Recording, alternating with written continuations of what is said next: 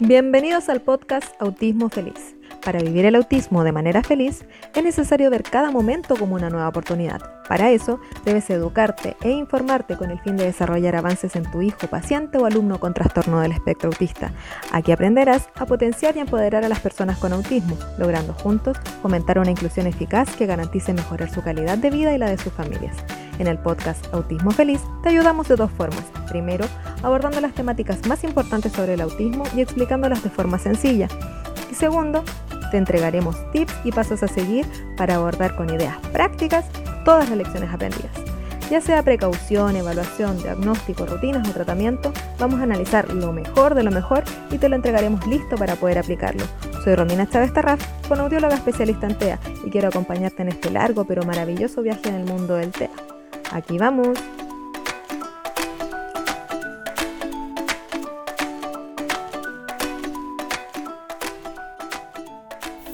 Hola, hola, hola, bienvenidos al episodio 12 del podcast Autismo Feliz. Habla Romina Chávez Tarraf, fonoaudióloga especialista en TEA, y hoy estoy muy contenta porque estaré acompañada de una colega muy querida del Centro de Terapias Cognitivo, ella ya nos visitó antes en el episodio 5 donde hablamos acerca del duelo y la aceptación del diagnóstico. Ella es Soledad Quitral, psicóloga clínica especialista en TEA, y hoy nos viene a contar también de una temática muy importante para todos quienes somos padres, y son las habilidades parentales. El saber qué son, por qué es importante conocerlas y cómo éstas nos van a ayudar a lograr una mejor relación con nuestros hijos ya que nadie nace sabiendo cómo ser padre o madre, y al interiorizarnos en cada una de ellas sin duda nos va a ayudar a aclarar en cuál estamos siendo fuertes y qué cosas debemos mejorar para favorecer el vínculo parental con nuestros pequeños. Así que comenzamos. Hola Sole, ¿cómo estás? Hola Romina, bien, ¿y tú? Bien también. Bueno, primero Sole, quería agradecerte por tu tiempo, por compartirnos esta valiosa información que considero que nos sirve a todos como padres, no solo a los que eh, son padres de niños o adolescentes con TEA. Así que muchas gracias. Y bueno, para partir, me gustaría que primero que todo nos contaras qué es una habilidad o una competencia parental. Bueno, primero decir que me alegra mucho volver a estar en este espacio, eh, de ayudar a los papás eh, con un poco de orientación y, tratar de aclarar sus dudas. Y un tema fundamental en la crianza de cualquier niño, independiente de la condición que tengan, es el despliegue de habilidades parentales. Ya, eh, las habilidades parentales son habilidades prácticas. Principalmente son las capacidades que tienen los padres y las madres para criar a sus hijos cuando hablamos de crianza no nos referimos solo al acto eh, biológico de dar vida a una persona, sino el cómo lo contenemos, el cómo le enseñamos el mundo, cómo vamos satisfaciendo sus distintas necesidades a lo largo, de su vida. Eh, y en ese sentido, las habilidades parentales son fundamentales porque eh, contribuyen directamente a cómo se va a desarrollar el niño en un futuro. Y es ahí también la percepción que los niños tienen de sus padres, eh, si se sienten protegidos, contenidos, etc. Qué importante. ¿Y en qué les sirve entonces a un padre o una madre el conocer más acerca de las habilidades parentales? Nosotros en psicología siempre damos mucho énfasis a las habilidades parentales. Eh, pasa que son el motor de algún modo en la crianza de los niños ya cuando los papás tienen habilidades parentales bien desarrolladas, son capaces de enfrentar las situaciones de crisis, eh, son capaces de contener a sus hijos y contenerse ellos mismos. Entonces, al minuto en que los papás conocen sus propias falencias, conocen los aspectos que tal vez de su propia historia están interfiriendo en la crianza de sus hijos, se pueden romper distintos patrones y ahí ir fortaleciendo aquellos recursos que pueden encontrar un tanto disminuidos y que vayan en beneficio de la crianza de los niños. Eh, es por eso que nosotros damos un énfasis importante a que los papás constantemente se estén mirando y evaluando su propio desempeño como padres, digamos. Y por ejemplo, em, en esto mismo que nos dices, como que hagamos una autoevaluación cuando somos padres o mirar también cómo eh, lo está haciendo nuestro compañero en la crianza, ¿Qué sería la parentalidad positiva? Si le puedes explicar eso a nuestros auditores. Mira, la parentalidad positiva nos estamos refiriendo principalmente al comportamiento de los papás.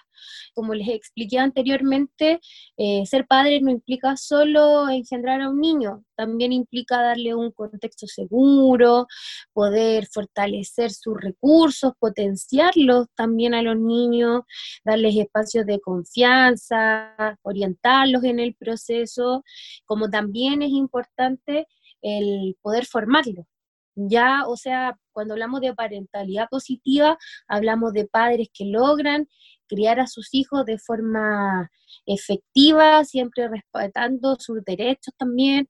Claramente la parentalidad positiva significa poner límites de forma tranquila, no caer en la violencia ni en el maltrato por ningún motivo. Entonces la parentalidad positiva principalmente se enfoca a eso, a, la capacidad que tienen los papás de comportarse con sus hijos, enseñarlos, criarlos siempre desde lo positivo y no causándoles ningún tipo de daño, ni psicológico ni físico.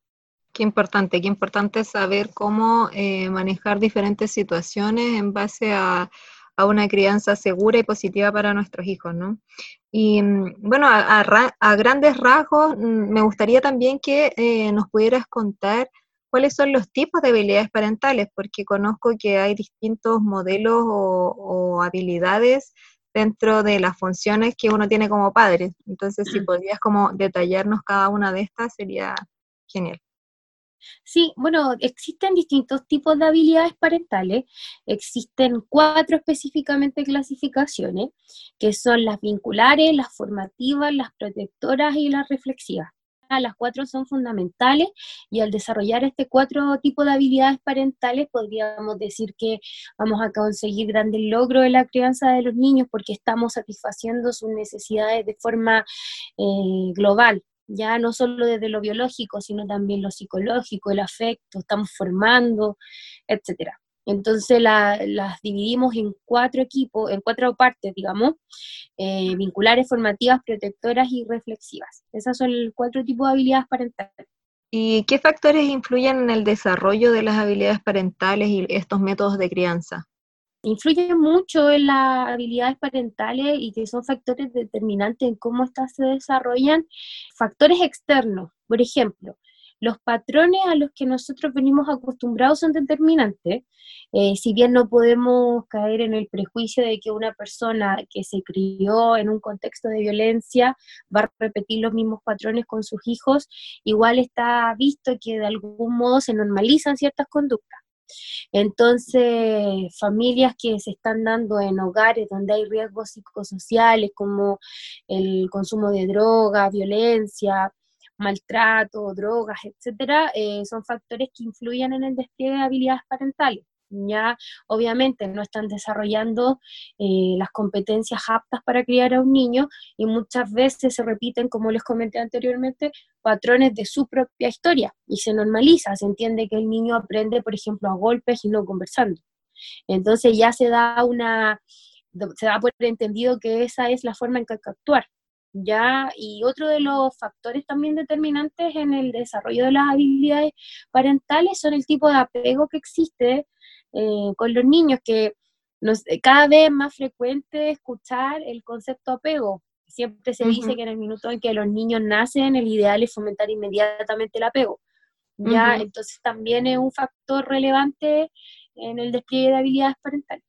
Sí, claro, perfecto. El apego siempre se ha mencionado como algo muy importante en el desarrollo de todos los niños. Entonces también aprovecho para que nos cuentes un poquito sobre qué es el apego y cómo influye en las habilidades parentales.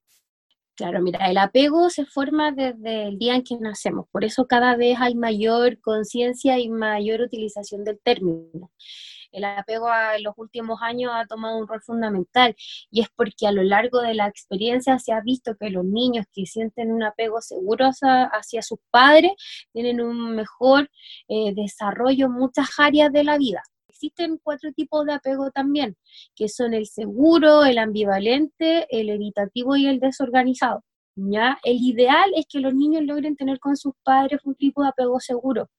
Cuando hablamos de apego seguro, significa que los niños están conscientes que van a tener eh, un papá o una mamá que va a ayudarlos en caso de que ellos lo necesiten. Son niños que tienen capacidad de explorar el mundo porque saben que en caso de una emergencia alguien va a llegar a contenerlos. Entonces eso ayuda a que ellos se vayan desarrollando, vayan cometiendo errores, vayan aprendiendo.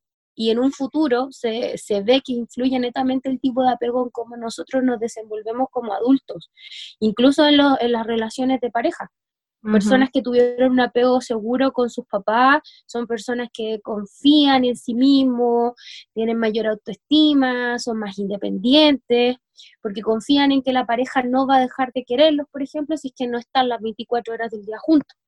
Entonces ahí se ha ido viendo cómo interfieren los tipos de apego. Y el apego seguro es como el objetivo a lograr. El ideal es que todos los niños tengan un apego seguro con sus papás.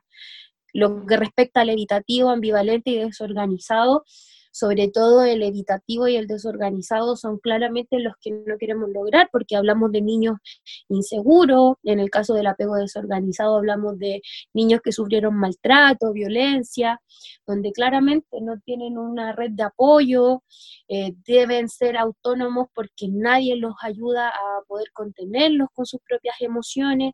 Entonces son dos tipos de apego a los que ojalá nunca lleguemos.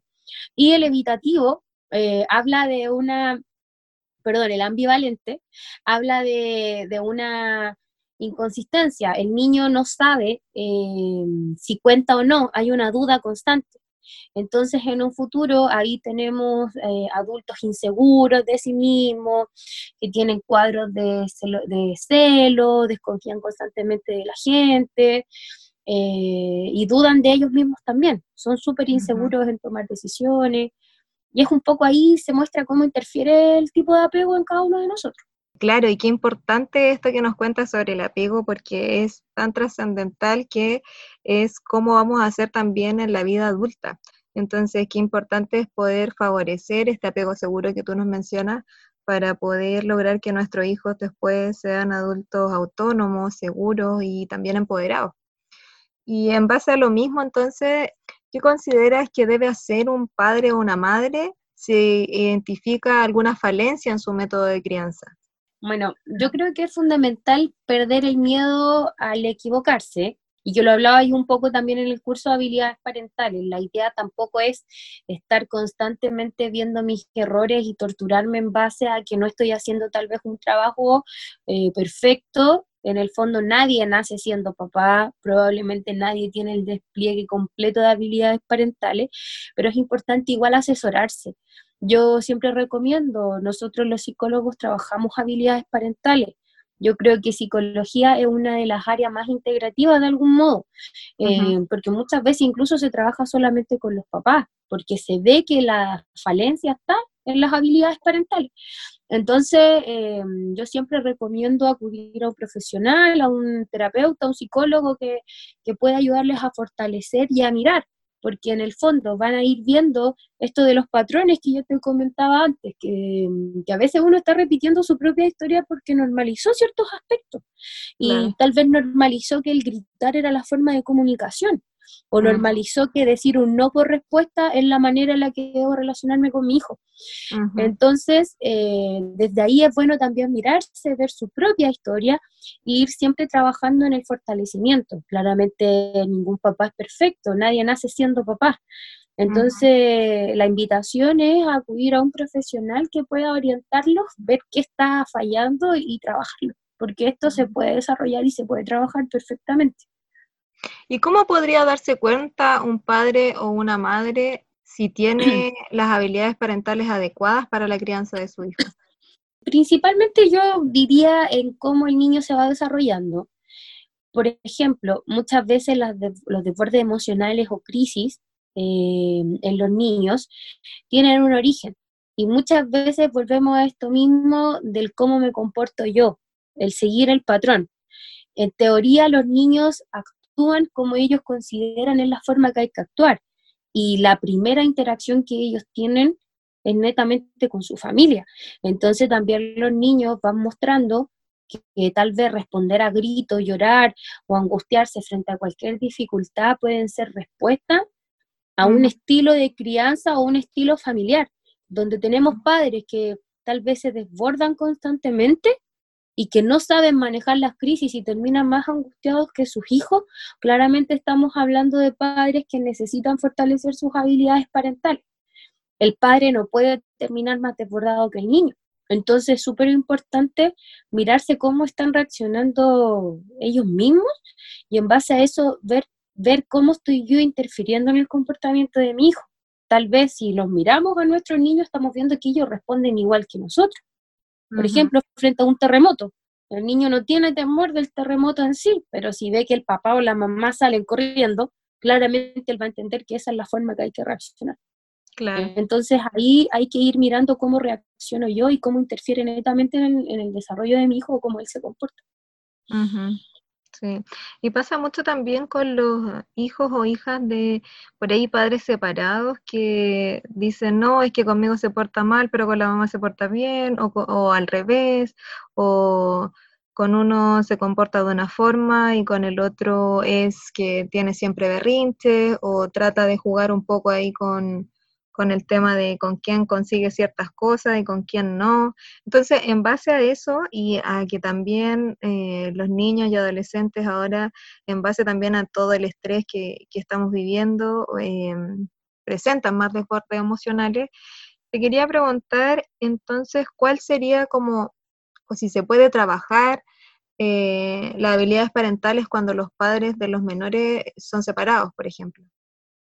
Sí, totalmente. Y esto que tú comentabas, Romina, es súper típico, sobre todo las culpas cuando hablamos de padres separados. Típico que uno responsabiliza al otro. Eh, hay que entender que aunque ya no haya un vínculo de pareja, el rol de padre es de forma individual. Entonces no podemos pedir solo que la persona que vive con el niño eh, despliegue sus habilidades parentales. O sea, eh, ambos tienen que hacer este trabajo, ¿ya? Y lo pueden hacer perfectamente. Compartir responsabilidades es súper importante. Lamentablemente, es súper común que la persona que vive con el niño es quien se lleva la mayor cantidad de responsabilidades, lo que tiene que ver con el área formativa, o sea, en este caso las habilidades parentales formativas. ¿Ya? Eh, y pasa que la persona que los tiene el fin de semana o con quien están de visita, se requiere más desde lo vincular o, la entretención. Entonces, súper importante también que se compartan los roles. Ya, eh, independiente que estén o no estén juntos como pareja, debe haber una equidad, debe haber una concordancia y una complementariedad entre ambas partes, donde se entienda que ambos papás dicen lo mismo. O sea, si ambos papás dicen que no puede tomar bebida después de las 8 de la noche, el niño lo va a entender. Pero si uno de ellos rompe esta regla, claramente el niño va a saber cómo actuar con cada uno. Mm. Entonces es súper importante que aunque estén separados los papás, eh, haya un trabajo a la par, haya un trabajo en conjunto y que mm, sé que hay casos en que es muy difícil, muy complejo, porque uno lo ve en las sesiones, en la terapia. Hay papás que tienen la comunicación totalmente quebrada, o sea, estamos hablando de una pareja que se separó. Eh, pero igual es importante dentro de lo que se pueda mantener la comunicación eh, más fluida con mayor respeto por el beneficio de los niños. Claro, y algo que pasa también, no solamente en los casos de parejas separados, de repente hay muchos problemas también en cuanto a la crianza de padres que están juntos, pero pasa mucho, por ejemplo, esto que tú decías, a lo mejor uno dice se tiene que acostar a las 8 y el otro le está eh, proponiendo un juego a las 8 o si el niño no se quiere bañar y uno le dice te tienes que bañar, igual el otro le dice pero puede ser más tarde, entonces los niños siempre se dan cuenta de esto y siempre van a jugar o llegar hasta donde el adulto se lo permita. claro.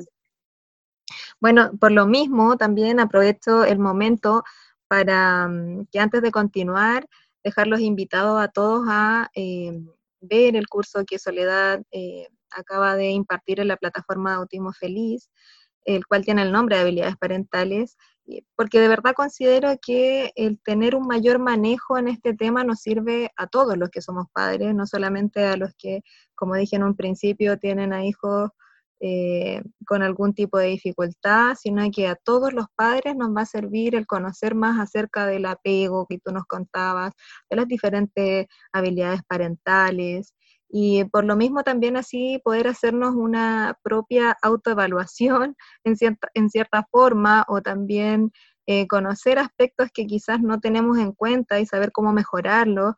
Así que los dejo invitados para que puedan eh, ver este curso. Recuerden que los miembros de la plataforma Autismo Feliz pueden acceder cada semana a un nuevo curso y cada día a una nueva clase, así que no se pierdan este que es impartido por Soledad. No sé si quieres agregar algo, Sole.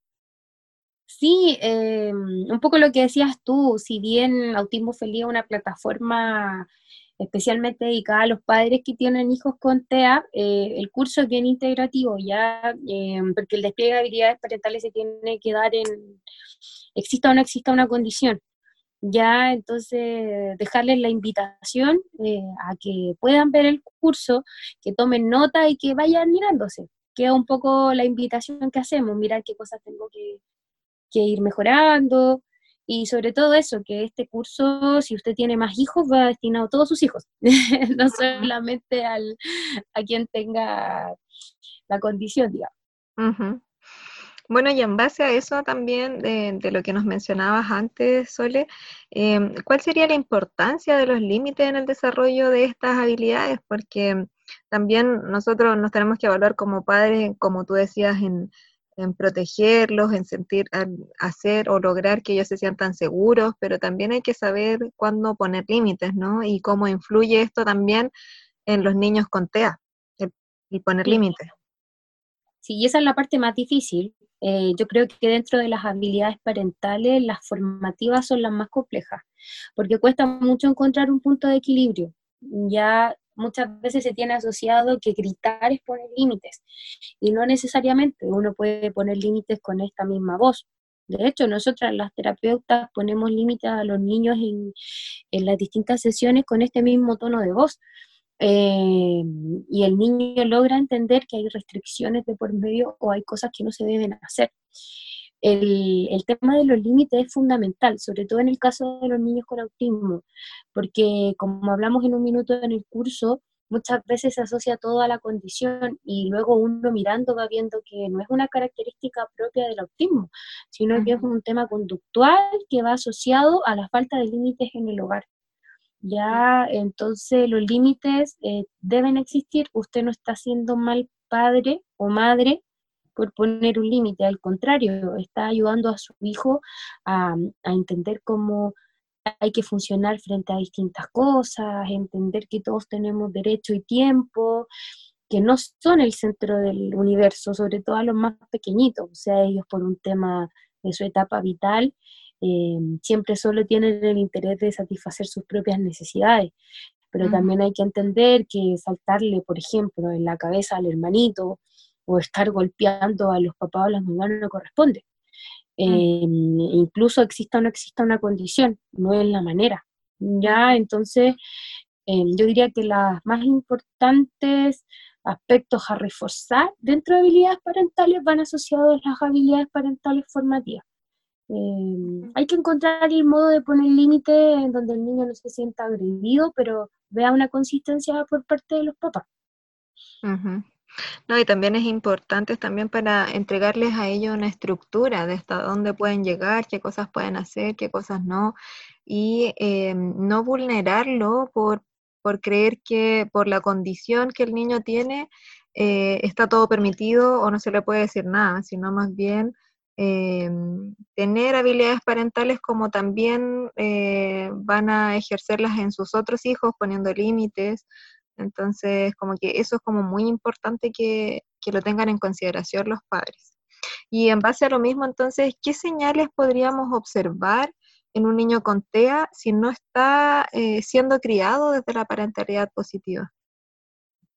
Eh, yo creo que principalmente el cómo demandan las cosas. Sabemos que los niños con, con trastorno del espectro autista presentan dificultades algunos en la comunicación, ¿no es cierto? Les cuesta mucho expresar lo que les pasa. Pero también es ahí donde tenemos que mirar qué es lo que está pidiendo, es efectivamente una necesidad y principalmente en cómo lo pide. Ya también ver cómo eh, se comporta eh, con cada uno de los integrantes de la familia. Yo creo que ese es como el eje más fundamental. Uno siempre observa si el niño se comporta igual con todos los integrantes. Si claramente él tiene un comportamiento igualitario con todos los integrantes, ahí podemos ver que es algo que va dentro de su condición o que hay algo que le está pasando. Pero lo más frecuente que uno encuentra es que el niño eh, reacciona de un modo con uno de los padres o reacciona de algún modo con el cuidador o la abuelita o el hermanito y tiene un comportamiento diferente. Entonces, si vemos que el niño se desborda mucho más cuando pide un dulce con la mamá que con el papá o viceversa, claramente ahí hay una, un tema que no está encajando bien. Y claramente ahí hay un tema que hay que mirar. Eh, porque independiente de las falencias o dificultades que ellos puedan tener en cuanto al ámbito comunicacional y de expresar sus ideas, eh, también hay que ir mirando cómo se comportan. Entonces, eh, y ver cómo hacen diferencia con cada uno de los integrantes de la familia. En el fondo están teniendo un concepto del papá o la mamá y están viendo cómo conseguir ciertas cosas, etcétera. Ya, y otro aspecto importante ahí también tiene que ver con fomentar la autonomía. Ya eh, siempre uno va observando que a veces a los niños con, con TEA en general les hacen gran parte de las cosas. Eh, y es ahí donde vamos poniendo una traba a que ellos se vayan desarrollando eh, en su vivir, en su desarrollo, en su crecimiento, porque en el fondo estamos haciéndoles todo, no permitimos que se equivoquen, no permitimos desarrollar la tolerancia a la frustración y vamos retrocediendo. Entonces, también otro aspecto a mirar. Y en base a esto mismo que tú decías con relación a la familia completa o, o saber bien cómo qué rol cumple eh, el resto de la familia o los cuidadores en la parentalidad positiva. Ellos tienen un rol súper importante. Cuando hablamos de habilidad parental y que debemos trabajar todo en equipo, no nos referimos solo a los papás, sino a todos los integrantes, ¿ya? Em, gran parte de los niños en la actualidad están a cargo de un tercero, ya no hay que generalizar, pero es más frecuente que papá y mamá trabajen y ellos están ya en los colegios gran cantidad de horas y después ya quedan en su gran mayoría, digamos, a cargo de un cuidador, que es constante encontrar al abuelito o la abuelita.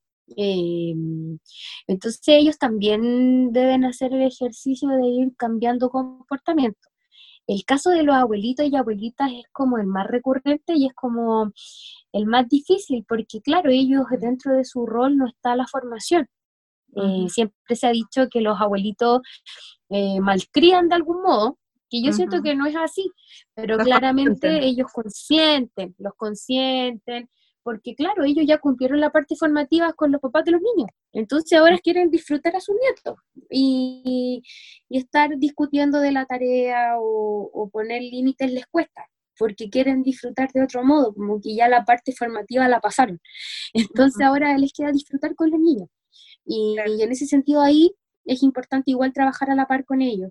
Eh, decirles que si están con los abuelitos y los abuelitos no ponen límite, de algún modo estamos perjudicando a los niños, eh, porque todos tienen que actuar a la par, que no significa que lo puedan consentir, querer, jugar, se puede hacer todo eso y poner límites de la misma forma.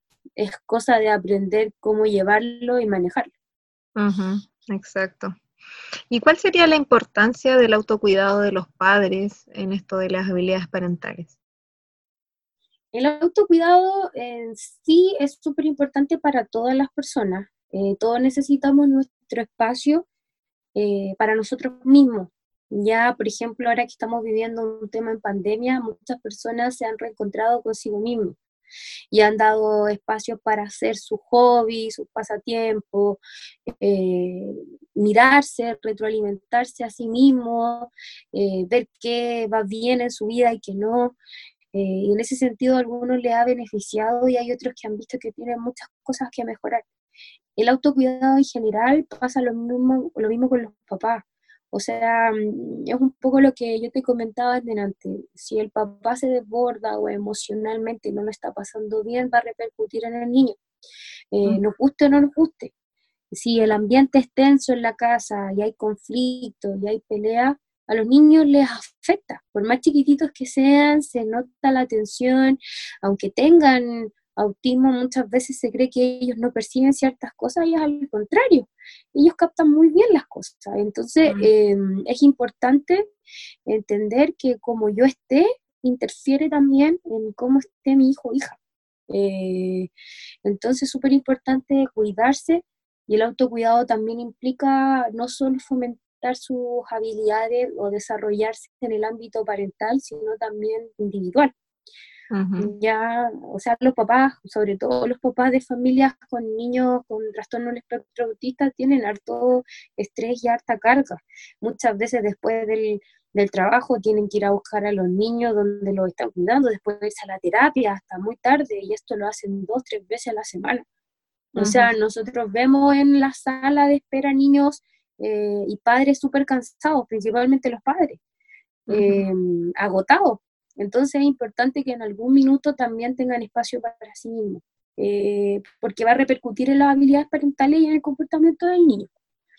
Sí, de todas maneras es algo fundamental y que muchos padres lo olvidan. Y como decías tú, no solamente en el caso de los padres de niños con TEA, sino que también todos cuando ya están inmersos en una rutina de que trabajo, cocina, las mamás, eh, preparan todo para bañarlos, después acostarlos, como que se les pasa la vida así y no se preocupan de, ellos mismos. Siempre están como dedicados a hacer otras cosas o cumplir con otras personas, pero se olvidan de, de ellos y eso es fundamental para poder funcionar bien en todos los ámbitos de la vida, más en el rol parental. Así que eh, en base a eso quería que también nos pudieras contar un poco acerca de la comunicación efectiva y cómo influye esto en la crianza de los niños, de que ellos puedan tener una comunicación mejor con sus hijos. Sí, la comunicación como en todo tipo de relación interpersonal es súper importante, porque yo siempre les digo a los papás de los niños, una cosa es comunicarse y otra cosa es hablar.